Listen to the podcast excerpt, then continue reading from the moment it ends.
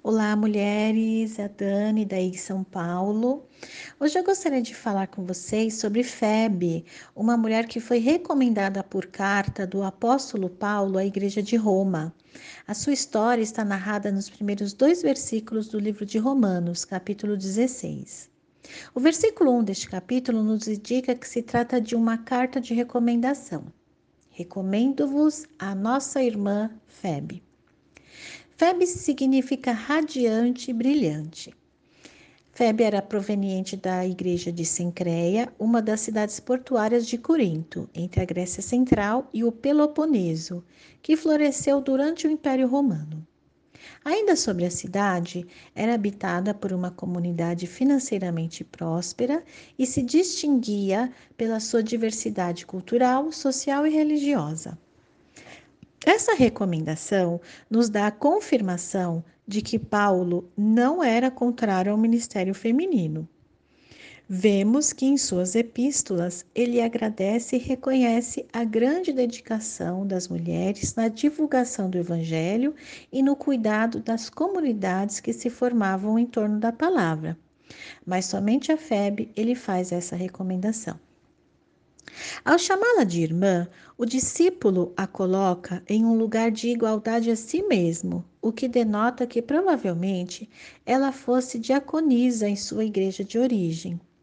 Para ocupar o lugar de diaconisa, de tamanha responsabilidade para com os ensinamentos de Jesus, a pessoa deveria ser respeitada pela comunidade, não maldizente, temperante e fiel em tudo, como descreveu Paulo para Timóteo em 1 Timóteo 3:11.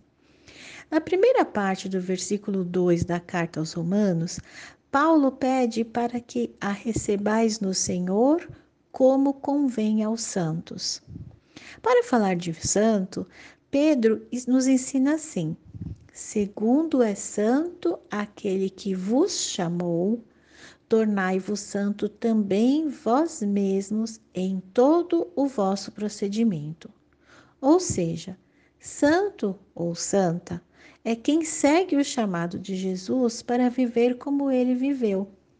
E mais adiante, na sua carta, Pedro fala, ao falar sobre a santidade do amor, ele diz: Tendo purificado a vossa alma pela vossa obediência à verdade, tendo em vista o amor fraternal, e por que não sororal também, né? Não fingido, amai-vos de coração uns aos outros ardentemente. Portanto, quando Paulo fala da santidade de Febe, ele indica que ela era uma mulher profundamente ligada à vivência de Jesus. Fazia o que ele fez e amava como ele amou. Na segunda parte do versículo 2, no capítulo 16 ainda, da carta dos Romanos, Paulo pede: E ajudeis em tudo que vos vier a precisar. Aqui vale lembrar algo muito interessante. Naquele tempo havia muitas pessoas impostoras. Elas fingiam ser cristãs e narravam histórias fraudulentas de experiências com Jesus a troco de doações. Paulo as considerava como aproveitadoras. Por isso, ele credencia Febe para propagar o evangelho na comunidade de Romanos. Por último, ele explica: porque tem sido protetora de muitos e de mim, inclusive. Todos nós sabemos os riscos que as pessoas que professavam a fé cristã, as chamadas pessoas do caminho, corriam. Paulo mesmo foi preso algumas vezes, juntamente com muitos pregadores dos ensinamentos de Jesus.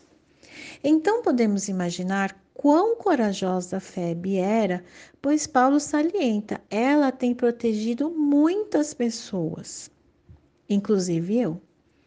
Ainda, por ser habitante de uma região próspera, considera-se que Febe também apoiou financeiramente o ministério do apóstolo. Mulheres, olhem que exemplo maravilhoso temos em Febe. Ela foi uma mulher que não titubeou em atender ao chamado quando ouviu a maravilhosa mensagem de libertação que o Evangelho anuncia. Aquela mulher brilhante, radiante, destacou-se de tal sorte naquela sociedade patriarcal que mereceu um assento ao lado do discípulo Paulo, o maior propagador do cristianismo no Ocidente. Eis a irmã Febe. Descrita e reconhecida como uma mulher temperada, inteligente, verdadeira, amorosa, sororal, sábia, prudente e muito corajosa. Essas eram as credenciais de Febe. Então, que ao relembrarmos a vivência e as ações dessa mulher, sejamos inspiradas pela Rua a sermos propagadoras do Evangelho tão ardentes e radiantes como Febe foi. Que tenhamos temperança, que sejamos inteligentes e verdadeiras em nossas vivências, que amemos a todas, todos e todes de forma verdadeira e sororal. Que tenhamos sabedoria, prudência e muita coragem para agirmos de forma a transformar a nossa realidade. Nós não precisamos temer, é a própria rua que nos reúne. Um beijo carinhoso da Dani.